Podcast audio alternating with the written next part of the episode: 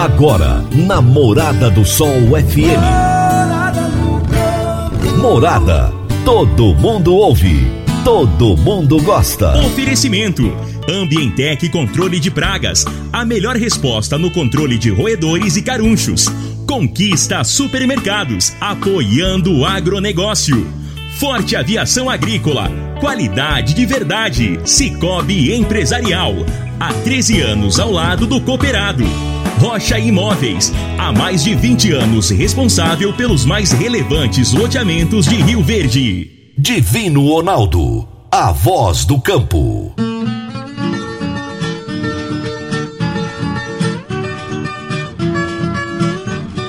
Boa tarde, meu povo do agro. Boa tarde, ouvintes do Morada no Campo, seu programa diário para falarmos do agronegócio de um jeito fácil, simples e descomplicado. Todo dia estamos aqui, né? De segunda a sexta-feira, trazendo informações relevantes do agronegócio para você. E é muito bom, é muito bom estar com você todos os dias. Hoje é terça-feira, dia 2 de fevereiro de 2021, e nós estamos no ar no oferecimento de Ambientec, controle de pragas, Forte Aviação Agrícola, Conquista Supermercados, Cicobi Empresarial, Rocha Imóveis, Consub Agropecuária e Parque Idiomas.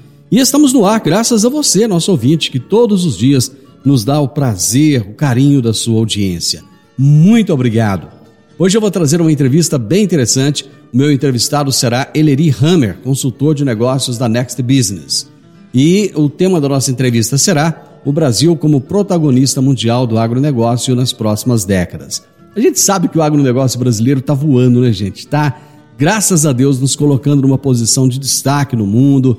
É o agronegócio que tem segurado todas as, as questões da economia. O que seria de nós se não fosse o agro nesse ano de 2020 com a pandemia, agora em 2021, né? E olha que mesmo assim estamos tendo problemas. Nós tivemos recentemente o cancelamento da Tecnoshow aqui em Rio Verde. A Expo Cotrijal também foi é, cancelada. Nós tivemos a Feira de Sinop, que foi cancelada, e daí por diante. Mas mesmo assim o agronegócio continua firme. Parabéns aos produtores rurais que fazem com que a nossa economia siga caminhando graças ao agro. Ontem aconteceu algo interessante. Tinha uma previsão ontem, segunda-feira, de começar uma greve dos caminhoneiros, uma nova greve. Graças ao bom Deus, essa greve foi frustrada. Aqui na, na, na, nossa região ainda tentaram, ali perto de Guapó, fazer uma paralisação, mas a Polícia Rodoviária Federal foi lá e frustrou os, os grevistas. Não é momento, né, gente? Não é momento, com a economia do jeito que está, segurando, né? Capengando, né? Capengando na realidade. Goiás, graças a Deus, ainda está bem, né? Mas tem outros estados aí que estão numa situação muito ruim, então não é momento de parar agora. A gente entende a necessidade dos caminhoneiros. Naquela greve que eles fizeram há dois anos atrás, a população se uniu, ajudou, mas agora, sinceramente, o momento é de união. É de todos os brasileiros se darem as mãos e a gente se unir para ver se passamos por esse momento de pandemia, por esse momento de dificuldade, para ver se nós superamos tudo isso de cabeça erguida infelizmente com muitas perdas, né? muitas perdas de vidas, vidas importantíssimas, né? que estão que estão indo, né? Mas temos que ter muita fé, muita gratidão a Deus pela vida que Ele nos deu, pela saúde que Ele nos deu e acreditar cada dia mais num, num dia melhor. Vamos agora às notícias agrícolas. Se tem notícia, você fica sabendo no Morada no Campo. Morada FM. As festas de final de ano no último mês alteraram o consumo de hortaliças, mas os preços das ceasas revelam que o tomate foi o que apresentou maior redução de preços para os consumidores. Em Goiânia, chegou a cair mais de 20%, com preço médio mensal de R$ 2,95 o quilo, enquanto em Fortaleza, a queda na cotação foi de 18,3%, vendido em média a R$ 2,58 o quilo. O motivo do movimento de baixa na hortaliça, segundo o estudo, deve-se ao grande volume do produto recebido nos mercados, onde foi registrado um fluxo de cerca de 10% a mais em dezembro. A parceria entre ciência e setor produtivo resultou no pedido de reconhecimento da indicação de procedência do Vale do São Francisco para vinhos finos, tranquilos e espumantes. O trabalho permitiu o pioneirismo internacional na estruturação de uma indicação geográfica de vinhos tropicais. Em dezembro, foi depositada a indicação de procedência do Vale do São Francisco, baseada em requisitos equivalentes ao da União Europeia.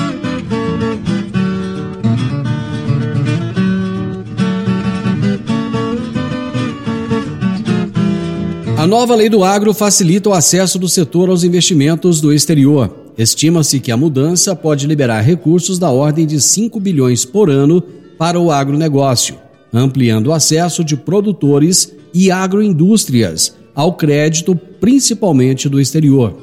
A nova lei do agro é um grande passo para a desburocratização do crédito agrícola, um marco para o setor rural brasileiro, modernizando e ampliando o acesso ao financiamento e ainda expandindo os recursos, reduzindo taxas de juros. Com as mudanças, o mercado de crédito agrícola ficou ainda mais aquecido com as alterações, principalmente sobre as cédulas de crédito rural. O setor sucro-alcooleiro vai impulsionar a produção de biogás no país a partir de 2021, segundo projeção da Associação Brasileira do Biogás, que traçou um diagnóstico do setor. De acordo com os dados compilados pela associação, as usinas sucro-alcooleiras representam um potencial de produção de 57,6 milhões de metros cúbicos por dia. Em seguida, aparecem como fontes principais a proteína animal, com 35 milhões de metros cúbicos por dia, a produção agrícola, com 18,1 milhões de metros cúbicos por dia, e o saneamento, com 6,1 milhões de metros cúbicos por dia. Se todo esse potencial fosse utilizado, o Brasil poderia suprir 34,5% da demanda de energia elétrica e 70% da demanda de biodiesel.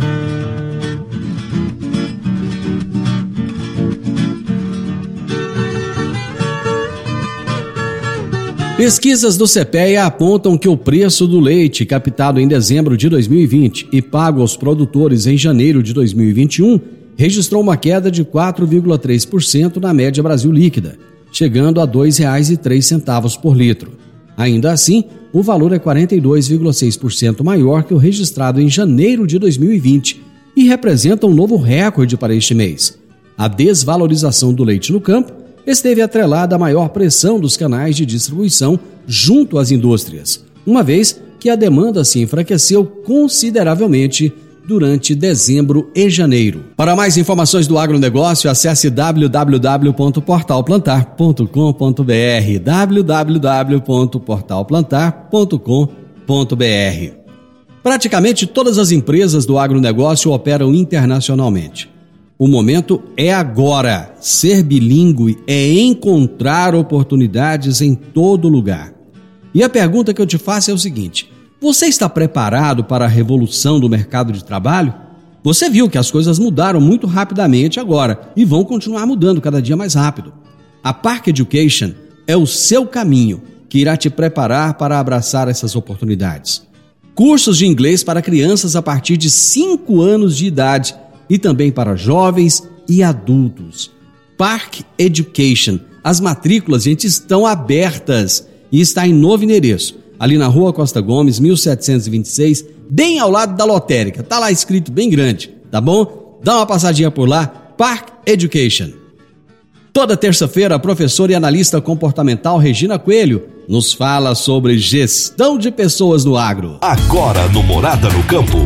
Gestão de pessoas no agro, com Regina Coelho. Morada FM.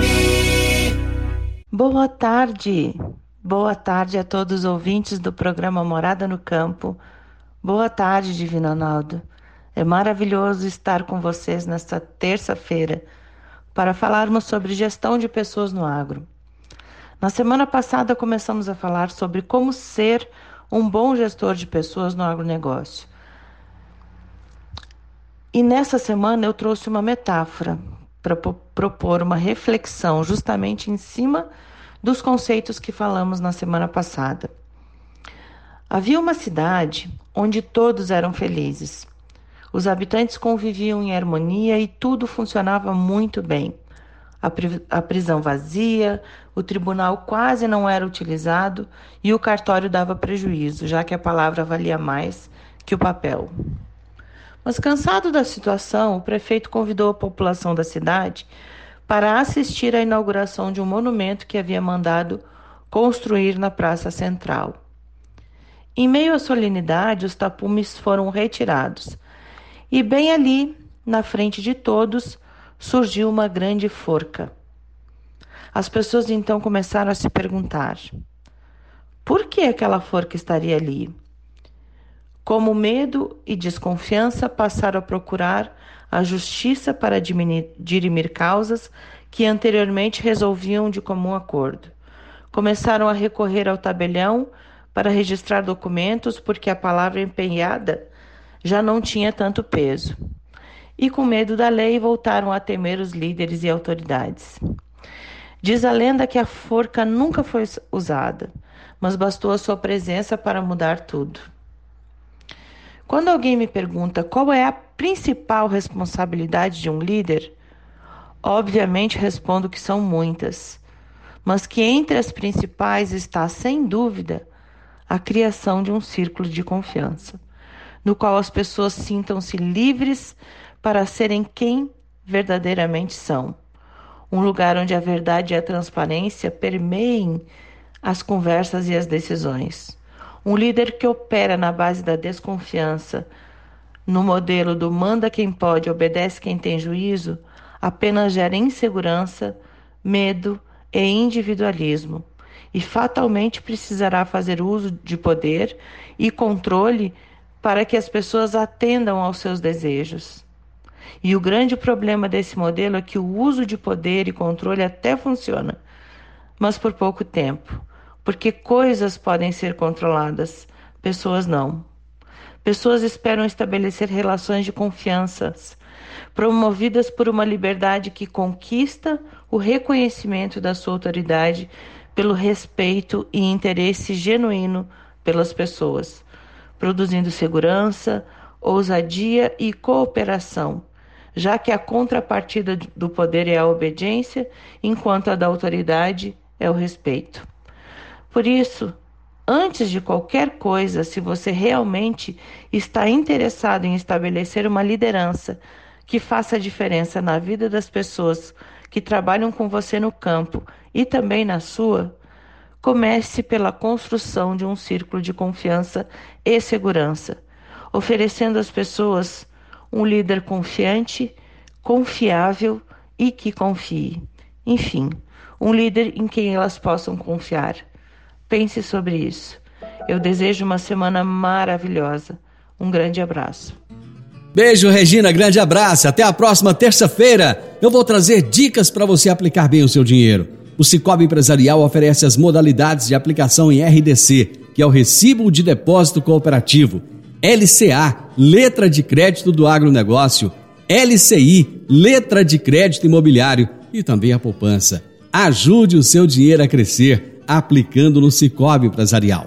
Prezados cooperados, quanto mais você movimenta, mais a sua cota capital cresce. Cicobi Empresarial, a sua cooperativa de crédito um futuro melhor em 2021. Cicobi Empresarial, no Edifício Le Monde, no Jardim Marconal. Vamos pro intervalo, já já nós estamos de volta. Divino Ronaldo, a voz do campo.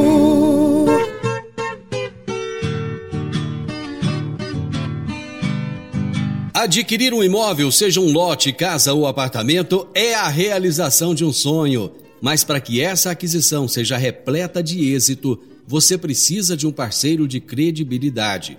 A Rocha Imóveis, há mais de 20 anos, é a responsável pelos mais relevantes loteamentos e empreendimentos imobiliários de Rio Verde. Rocha Imóveis, na Avenida Presidente Vargas, número 117, no Jardim Marconal. Telefone 3621 0943.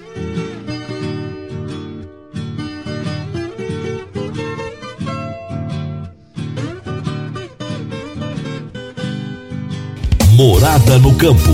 Entrevista. Entrevista. Como eu disse para vocês, hoje eu vou entrevistar Eleri Hammer, que é consultor de negócios, palestrante e diretor da empresa Next Business. O tema que nós vamos debater hoje será o Brasil como protagonista mundial do agro nas próximas décadas. E aí, Eleri, boa tarde, tudo bem? Boa tarde, Divino Ronaldo. Boa tarde aos ouvintes da morada. É um privilégio estar aqui contigo. Eu achei que você ia falar assim, boa tarde, Divino. Você não é alemão, cara? não, não. Isso aí é, é intriga da oposição. São os meus detratores que falam isso. Você é de onde? Eu sou gaúcho, mas eu moro em Rondonópolis, no Mato Grosso, né? Há 20 anos já. E agora estou me mudando para cá praticamente, né? Você é de que lugar no Rio Grande do Sul? Porque aqui tem gaúcho demais. É, eu sou na, quase na divisa com Santa Catarina, ali, ah. aquela região de Frederico Westphalen, uhum. Palmeiras Missões, aquela região ali. Aí você mudou para o Mato Grosso? É, eu vim para o Mato Grosso para ser diretor executivo de uma organização, hum. né? E aí depois entrei na área de educação, enfim, eu sou empreendedor, né? Eu tenho alguns negócios. E uma das áreas que eu atuo é na área de consultoria de gestão de novos negócios, né? De gestão de negócios. Minha formação, eu sou Sou engenheiro agrônomo, sou administrador, meu mestrado em agronegócio, né? Então, uhum. minha, minha história. Eu vim da roça, na verdade, né? Uhum. Eu levantava de madrugada, tirava leite, depois ia para aula. Não, é legal, cara. É. Então, e... essa é a, é a, minha história. E Rio Verde? Como é que, como é que você abriu os olhos para Rio Verde? Na verdade, assim, Divino, eu estudo Rio Verde por conta dessa questão da gestão das cadeias, do desenvolvimento dos projetos. Eu estudo Rio Verde há 20 anos, mais ou menos. Uhum. Né?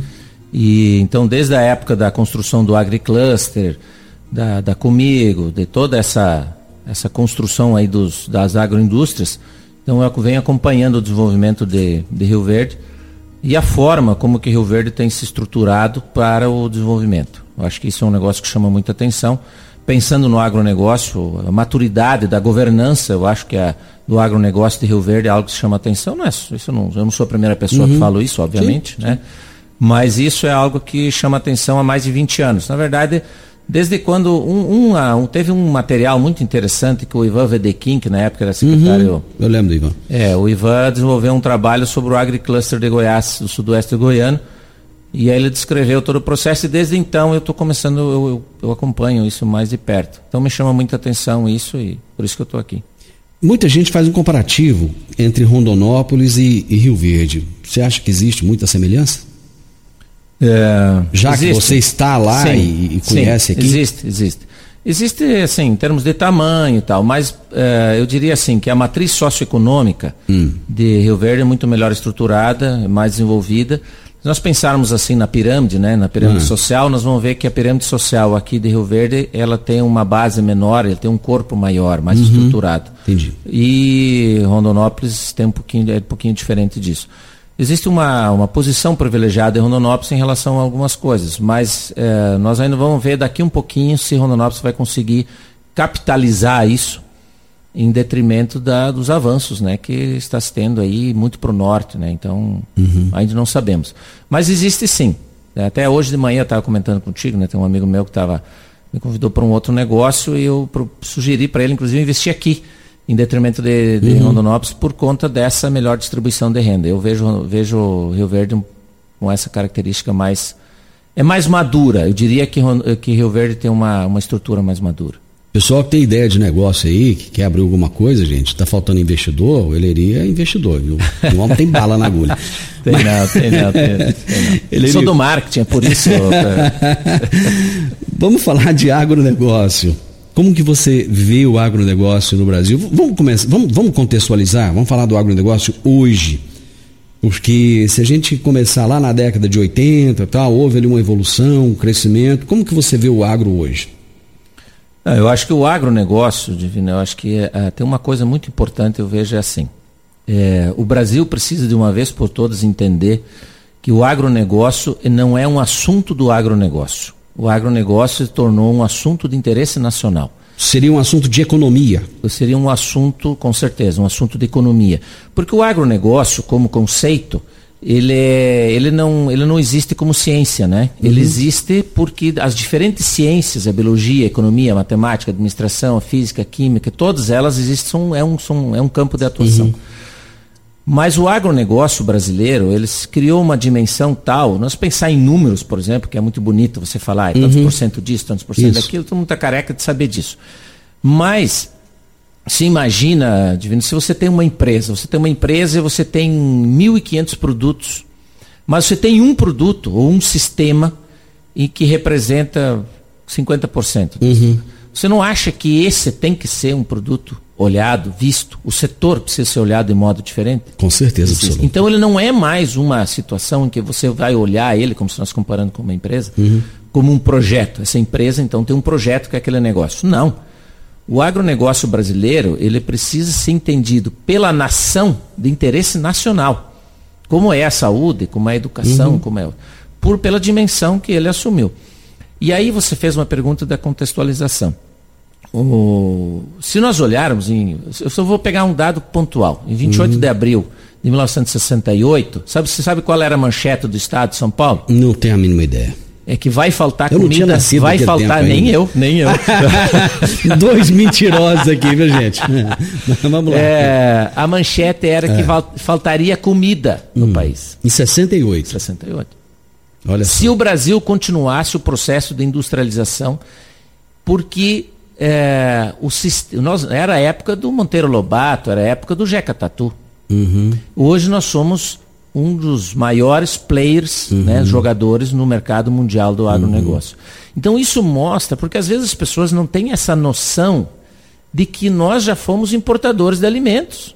E nessa época nós éramos importadores de alimentos, uhum. como nós somos hoje ainda importadores de trigo, por exemplo, mas se Deus quiser, a Tereza Cristina uhum. vai, quer, quer mudar esse cenário, quer Sim. virar isso. E somos totalmente. Inclusive usando o cerrado, né? Exatamente, exatamente. Uhum. Então essa é uma das questões.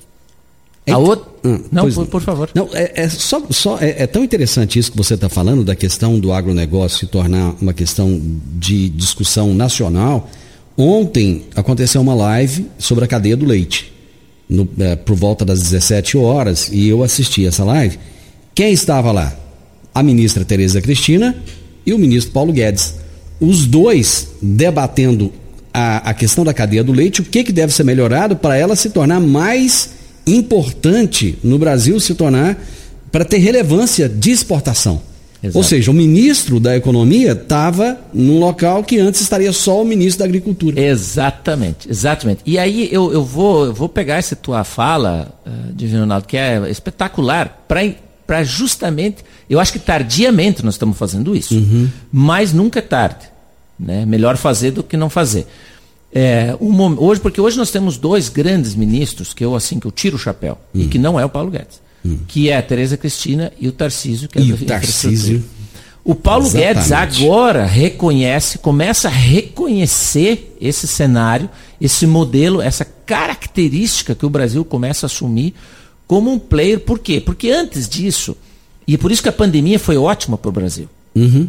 Concordo com você, é, concordo. Porque o Apesar das pessoas que faleceram. Não, com certeza, né? não. E, Mas... é, obviamente, não estou falando isso como uma questão de saúde, uhum, isso, isso é inquestionável. Mas do ponto de vista, sob esse ponto de vista, ela foi muito boa, porque ela colocou o Brasil, claro que toda evidência tem um custo. Uhum. Aquela história que você só bate no, no, no prego que, que aparece, né? Uhum. É, por que, que isso se tornou, foi relevante para nós? Porque o agronegócio, ninguém esperava no mundo que o Brasil conseguisse entregar aquilo que entregou. Porque o mundo inteiro estava apertando pelo fato de que não se conhecia especificamente como, como a governança do agronegócio funcionava. Se de fato tinha toda essa maturidade uhum. que eu uhum. falei antes. E nós fomos capazes de provar que nós temos. Tanto é que o agronegócio, por exemplo, a agricultura nos Estados Unidos, boa parte dela parou, a, a Europa, uhum. boa parte dela parou, a Austrália parou, boa parte dela, e outros, outros países. Uhum. O Brasil não parou. Por isso que a gente criou aquele slogan, né? Uhum. O, hashtag o agro não para. Uhum. Mas é exatamente isso. E não é, não é nem uma falsa modéstia. O agronegócio não parou no Brasil porque ele tem uma estrutura de governança e um projeto de integração do agronegócio dentro da cadeia, dos diferentes elos muito bem estruturado. Coisa que ninguém esperava no mundo. Então, isso fez com que a FAO, enfim, o mundo inteiro olhasse para o Brasil agora de modo diferente. Já olhava de certo modo, mas agora olha, olha com outros olhos. Deixa eu faturar um pouquinho aqui, rapidão, já já a gente volta. Divino Ronaldo, a voz do campo. Agricultor quanto a sua lavoura poderia produzir mais, mesmo enfrentando períodos de seca durante a safra. Eu estou falando do uso do gesso agrícola para nutrir as plantas, corrigir o perfil do solo, garantir o melhor aproveitamento da água e também dos nutrientes. A sua aplicação é prática e versátil. E o melhor, com excelente custo-benefício. Utilize gesso agrícola da Consub Agropecuária e tenha mais segurança na sua safra. Entre em contato com a Consub pelo telefone 34 33 34 7800. Eu vou repetir: 34 33 34 7800 ou procure um de nossos representantes. Eu disse: gesso agrícola é da Consub Agropecuária. Morada no campo. Entrevista. Entrevista. E hoje eu estou batendo papo aqui com Eleri Hammer e nós estamos falando sobre o agronegócio. Então, você estava fazendo esse, essa contextualização e falando da importância que o agro tomou, mesmo no período da pandemia, quando eu te interrompi. Não, então, eu estava dizendo por quê? Porque essa expectativa, o Brasil é um player importante há muito tempo, né? Sim. Mas é como eu disse, nós estamos fazendo a diferença também em algum. Em, em, por exemplo, algodão. Uhum. pegar aí o algodão. Nós éramos francos importadores de algodão, uhum. né? Hoje nós somos os maiores players mundiais de algodão. E com fibra de excelente exatamente, qualidade. Exatamente. Então, e aí tem um detalhe que eu vejo assim que é muito importante. A gente entender quanto a concorrência é importante. O cenário que nós enfrentamos agora, essa expectativa, ninguém sabia como é que o Brasil ia se comportar. Uhum. Como nós somos um, ainda somos um país de terceiro mundo, sempre existe um viés, o pessoal torce o nariz e olha torto para a gente mas nós fomos capazes de surpreender o mundo. Isso fez com que o mundo olhasse para a gente agora de modo diferente também.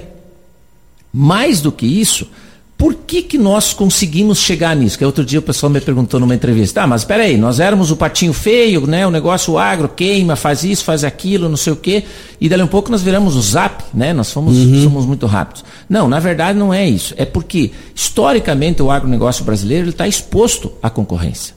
Enquanto que os outros países boa parte deles, o agro, sobrevive, subsistiu em boa medida em função do, dos subsídios, nós tivemos muito pouco subsídio, pequenos subsídios, tivemos algum em algum momento, mas e isso é tão importante a gente entender, daquela fala que eu fiz no início, de que o, o agronegócio tem que ser um, um caso de, eh, de interesse nacional. Por quê? Porque o agronegócio ele não é mais uma questão do consumidor e do produtor. Hoje ele é uma questão do investidor. Mas... Tanto é, só para concluir, uhum. é, Divino, tanto é que é o seguinte: quantos por cento do financiamento do agronegócio vem do, do financiamento público? É pequeno. Mas aí é que tá, que eu acho que a jogada foi interessante, porque enquanto os governos, vamos, vamos pegar na Europa, na França, é, e tantos outros países aí onde, onde o produtor ele era e é subsidiado, altamente subsidiado, acho que o Brasil fez uma, uma jogada interessante. Onde é que ele colocou o dinheiro público?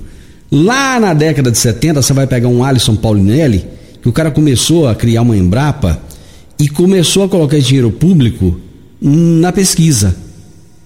Pegou os, pegou aí mil e tantos agrônomos, mandou esses caras para os Estados Unidos, mandou para a Europa, mandou não sei para onde, falou: vão estudar, vão aprender e vem para cá. Foi mais ou que a China fez. Todo mundo mandando os negócios para a China lá, tecnologia para a China. Ah, porque os caras são Xing Ling. E o cara vai fabricar um negócio para mim porque custa barato a mão de obra dele. Os caras aprenderam a tecnologia de todo mundo. O Brasil fez isso na década de 70. Foi lá, aprendeu a tecnologia lá fora, viu o que estava acontecendo. E a Embrapa hoje é um, é um grande detentor de tecnologia que ajuda muito o agro a ser o que é. É, exatamente. Você matou a charada. São dois aspectos que fazem o agronegócio. Isso é uma pergunta interessante, todo mundo faz isso. Mas por que, que o agronegócio brasileiro conseguiu chegar onde chegou? Por duas razões. Lá tem outros fatores. Mas assim, duas, duas razões fundamentais. Uma é o investimento em tecnologia, e eu acho que essas duas estão ligadas. Né? Uhum. Né? Uma é o investimento em tecnologia, porque é isso que faz a diferença. Isso faz com que a gente tenha capacidade, por exemplo, de, de ter num horizonte muito curto, ter do, dobrado, triplicado, quadruplicado a capacidade produtiva, né, ou a produtividade de alguns produtos, por exemplo, milho, você falou do milho antes aqui, né? Você tá dando uhum. aqui, milho, soja e outros tantos, algodão mesmo, e outros, leite, uhum. né? No final da década de 80, ali no final do governo Sarney, início do governo Collor, o pessoal queria matar o Collor, né? Quando abriu a economia. Uhum mas ele fez, ele contribuiu de modo decisivo Sim. para que o agronegócio. A forma como que foi feita, sim. Aí tem algum, algumas questões que precisam ser avaliadas. Mas foi totalmente positivo. Então tem dois aspectos aí centrais. Uma é essa questão aí que você coloca da tecnologia, porque é isso que coloca nós numa capacidade de enfrentamento, mesmo os outros tendo um subsídio significativo e mesmo com as restrições né, não tarifárias que a gente tem. E a outra questão é essa pegada do, da forma de fazer as coisas, né? Da, da, da, concorrência aberta que fez a gente ou enfrentar ou desistir. Claro que nós tivemos muita gente que saiu, né? Como o Uruguai também aconteceu. Você uhum. falou do leite aqui, uhum. e só para recuperar um pouco da questão do leite, o leite, nós tivemos mais de 50% dos produtores de leite foram uhum. alijados do processo porque não tinham adaptação tecnológica suficiente para isso. E dos 50% que ficaram, mais da metade vai sair também. É, exatamente. exatamente. Mas também teve migração de setores, né? Então, assim, eu acho que essa é, é por, aí a, por aí a questão. Antes a gente falava o seguinte, o Brasil ele é muito, muito eficiente da porteira para dentro, só que da porteira para fora nós enfrentamos todos os problemas do mundo que muitos países não enfrentam, como por exemplo os Estados Unidos, né? É, como é como é que está hoje da porteira para fora? Ah, eu acho que nós já melhoramos muito. Uhum. A gente é, eu, eu falo assim, eu, eu vejo que nós somos meio aquela síndrome do, como é que chama? Agora fugiu a memória aqui do, do, do cara que fala mal de si mesmo, né? Uhum. Eu acho que não. Eu acho que nós já melhoramos muito. Nos últimos cinco anos, nós melhoramos pra caramba. Eu acho que da porteira para fora nós já melhoramos bastante. Uhum. Mas nós agora não temos mais espaço para esperar. Nós precisamos agora definitivamente é, se colocar. Eu diria o seguinte: eu resumi a história, Uhum. eu diria mais ou menos assim, Divino. Nós temos que parar de se defender e fazer o que precisa ser feito e dizer mais o que a gente faz. Acho que é isso que está faltando. Tá faltando Outro comunicação? Co- Tá faltando sim. Outro dia eu entrevistei o, o, o Tejon, Giro, que você conhece, todo mundo, eu- é da área de comunicação. É, aliás, todas as minhas lives que eu faço com o pessoal do agro, é, eu percebo o seguinte: sempre volta à tona essa discussão. Agora tem uma coisa importante para a gente dizer: nós temos coisas não feitas aqui dentro. E é exatamente isso que eu acho que nós precisamos de uma vez por todas fazer. E o governo precisa ajudar. Outro dia eu estava assistindo uma live, não me lembro, acho que era da BAG, não me recordo exatamente. E o presidente, o Márcio, o presidente da, da OCB, ele usou uma frase que eu achei espetacular.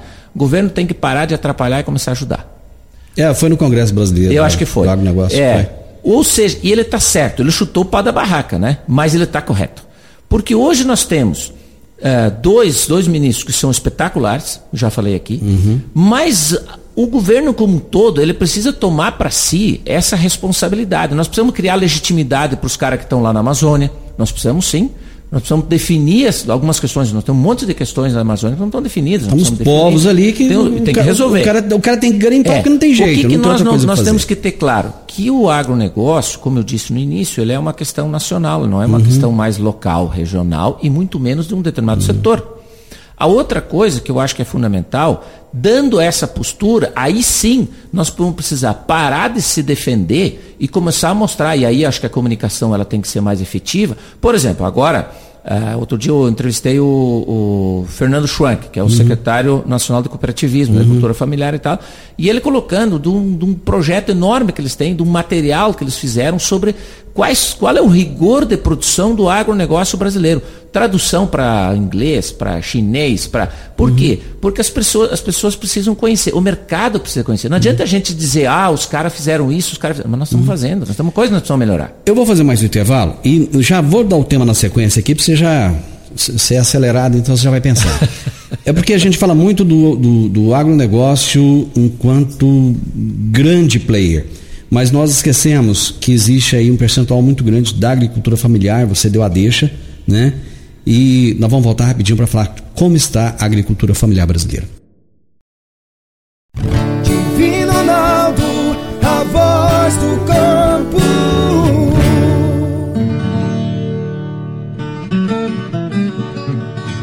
Meu amigo, minha amiga, tem coisa melhor do que levar para casa produtos fresquinhos e de qualidade.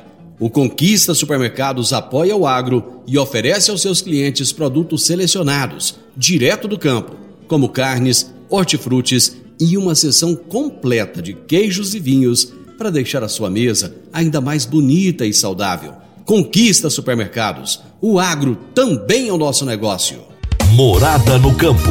Entrevista. Entrevista. Antes do, do, intervalo, eu te colocava a questão da agricultura familiar. A impressão que eu tenho aqui, diferente da agricultura comercial, que já tem uma cadeia toda formada, parece que a agricultura familiar no Brasil ainda está muito desconexa. E eu gostaria de, de, de, de, ouvir de você se essa minha visão é equivocada ou não. Eu vou juntar com uma questão que ficou pendente antes, ah, é, que é a questão da comunicação. Ah, tá. É, eu, e aí eu, eu porque a história da do construto né, que a gente tem de imagem. Então, uhum. por exemplo, a Europa, é, embora a Europa hoje não represente mais o principal mercado nosso, hoje é uhum. China e tal, mas é a Europa ainda que, que dá ordem. Que dá as né? cartas. Dá as né? cartas. Uhum. E, e isso, então eu diria assim, que uma das coisas que nos falta é inundar o mundo com informação boa. E o termo talvez seja uma palavrinha que hoje está na moda que chama confiança. Uhum. Né? Eu acho que isso a gente não está conseguindo fazer. A gente está fazendo bem e tal, tudo está começando a fazer vender bem também, mas a gente não está fazendo isso. E a agricultura familiar, eu diria assim, ela passa a, adicionalmente por esse problema, por quê? Porque ainda falta organização, tem um conjunto de coisas que eu acho que são que, que poderiam ser melhor trabalhados. Hum. Eu diria assim, que nós temos tido trabalhos espetaculares, bons trabalhos em relação a isso. Mas o, a grande sacada, o grande diferencial da agricultura familiar, e você tem razão sim, porque ela, de um certo modo, ainda ela é, não diria que ela é marginalizada, mas ela, ela, ela está à margem de alguns processos tecnológicos, isso é verdade, não uhum. tenho dúvida nenhuma, em diferentes áreas, diferentes produtos. Mas a, a, a saída da agricultura familiar, ela, ela se ela precisa se investir de um reconhecimento que é a questão do cooperativismo, do associativismo. Não tem outra alternativa para você criar economia de escala e economia de escopo, que são as duas coisas uhum. que as grandes empresas ou o agronegócio comercial, como a gente chama, faz. Porque o agronegócio comercial, por exemplo, o que, que hoje está se discutindo no agronegócio comercial? Integração lavoura, pecuária e floresta. Isso. Por quê? Porque nós, irrigação, né? Nós estamos falando em tecnologia, por exemplo. Nós sabemos que 72%, 73% do agronegócio não tem acesso à internet. Preferencialmente é a agricultura familiar que não tem acesso à internet. Então, como, como consegue fazer isso? Então, a economia de escopo, que é quando você joga, você ganha benefícios de diferentes áreas, de diferentes produtos, ela ocorre muito mais, também vai ocorrer com mais intensidade na agricultura comercial, porque ela tem uma envergadura maior e tem um acesso melhor. Como que a agricultura familiar ela vai ter acesso? Eu sou da agricultura familiar, meu pai tinha 15 hectares, produzimos leite, né? E um, um pouco de soja, um pouco de trigo, um pouco de milho, enfim. Mas como que, como que nós tínhamos acesso à tecnologia? Como quem tem acesso à tecnologia? É o cooperativismo. A sacada é o cooperativismo. E isso é algo que, por exemplo, aqui nós temos, né, como temos, enfim, tem, a, tem todo um. A comigo. A comigo, tem. A, a, hoje, se tu pegar aí as principais cooperativas em nível uhum. nacional, elas, o grande foco delas é a agricultura familiar. E aí é um grande reconhecimento que precisa ser feito para a agricultura familiar no sentido da organização. Sem isso, acho muito difícil qualquer coisa ser alterada, ser mudada. Bom, nós temos dois minutos ainda, mas nesses dois minutos eh, eu gostaria que você, você colocou a questão da Europa, da imagem do Brasil lá fora e é, eu, vou te, eu já fiz essa pergunta para várias outras pessoas. Pergunta fácil, né, Divina? Vai pergunta difícil não, essa, agora no essa é final. É facinha, essa é facinha. Por que, que o Brasil é tão cobrado lá fora de gente que não fez o dever de casa? Não fez e não faz. É, eu, eu assim, isso não é uma escolha. Eu sempre falo o seguinte: você não briga com o cliente. Isso é uma pergunta que eles fazem muito para mim com relação à China, por exemplo, hum. ou relação à Europa.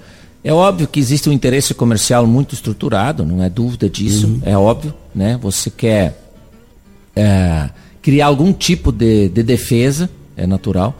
Mas nós temos que entender um aspecto central. É, não é porque o vizinho tocou fogo no, no, quintal dele que eu vou tocar no meu. Uhum. E outra coisa, se é exatamente esse vizinho ou esse mercado que me compra ou esse mercado que dita as regras. Então, uhum. A pergunta não é nem essa. A pergunta é o seguinte: eu não consigo fazer aquilo que eles querem que a gente faça? Nós conseguimos fazer. Nós não nos vangloriamos, nós falamos a toda hora que nós podemos dobrar a nossa capacidade produtiva sem derrubar uma árvore. E por que nós continuamos derrubando? Porque nós continu... E nós sabemos que o cara que, que, que, que, que, queima, o cara que, que, que derruba, não é o bom produtor. Sim. Tem um percentual muito pequenininho. Uhum. Por que a gente não resolve esse percentual pequenininho e de fato cria aquilo que, que se fala hoje, que é inundar o mundo com uma informação positiva, uma informação de confiança? É muito mais difícil a gente ficar se defendendo. Mas eu, eu, uma coisa que eu vou falar aqui, eu posso estar falando uma grande besteira. São, são poucos os produtores que estão fazendo esse estrago na imagem do Brasil. Perfeitamente. Mas esses caras, eles têm um poder financeiro tão grande que a impressão que dá é que eles estão acima da lei, da ordem e da justiça. Não, mas aí eu acho que falta, falta uma ação mais estruturada, que agora está começando a ser feito. Aí entra de novo o governo, que eu acho que o governo está devendo para nós no agronegócio. É tomar para si e dizer. Porque se você pegar a ProSoja, se pegar as uhum. associações, uhum. existem vários programas é, que, que, que, defendem, que estruturam, que estão uh, focados nisso. Mas precisa ter uma, uma, uma um modelo corporativo do setor como um todo, apoiado pelo Estado, para que isso de fato aconteça, em nível internacional, inclusive. Para uhum. mostrar, por exemplo, a Europa ela é muito sensível, você falou da agricultura familiar. Uhum. A Europa é muito sensível a essa questão do, do humano, mostrar como que se produz. Uhum. Por isso que rastreabilidade, por exemplo, não é mais a bola da veia próxima, uhum. não é mais um nicho. O, o, rastreabilidade é a tendência, é o que se. E aí que nós podemos ganhar terreno com isso. Uhum. E na prática, nós estamos deixando de fazer essa comunicação mais estruturada, porque a gente está muito preocupado em se defender ao invés de uh, criar um, mais corpo para essa comunicação, porque a gente está fazendo muita coisa boa. Ou seja, mais trabalho e menos fala? Eu acho que é isso aí. Bacana. Cara, foi show, show. Muito obrigado, obrigado por me dar o privilégio de ter você aqui no programa hoje. E, e espero ter outras vezes. Eu sei que você está lá em Rondonópolis. Quando não puder vir aqui, não tem problema não. Vá pro telefone mesmo. Mas o importante é a gente conseguir bater esse, essa, essa bola legal, trazer a informação que eu, eu entendo que não é valorosa, como você colocou lá no início do programa, apenas para quem vive no campo, apenas para quem vive do agronegócio no dia a dia.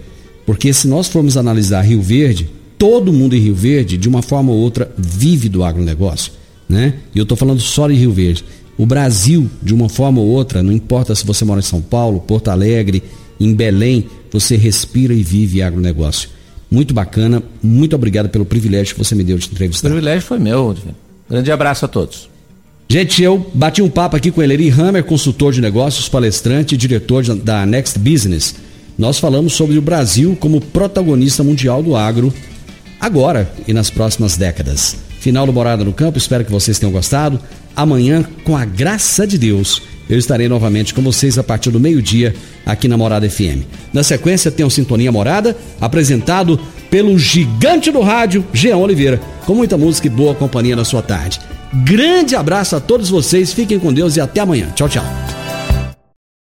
A edição de hoje do programa Morada no Campo estará disponível em instantes em formato de podcast no Spotify, no Deezer, no TuneIn, no Mixcloud, no Castbox e nos aplicativos podcasts da Apple e Google Podcasts. Ouça e siga a Morada na sua plataforma favorita. Você ouviu pela Morada do Sol FM. Morada. Todo mundo ouve. Todo mundo gosta. Oferecimento: Ambientec Controle de Pragas. A melhor resposta no controle de roedores e carunchos.